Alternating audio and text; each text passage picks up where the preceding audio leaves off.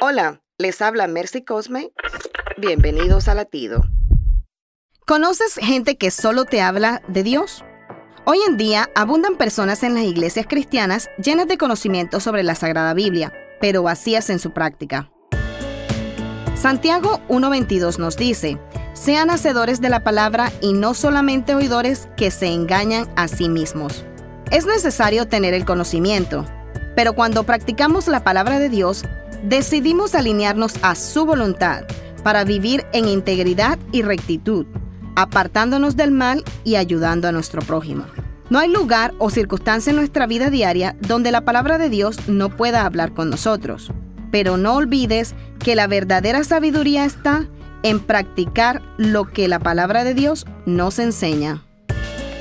Para escuchar más latidos, visita salvationarmyradio.org.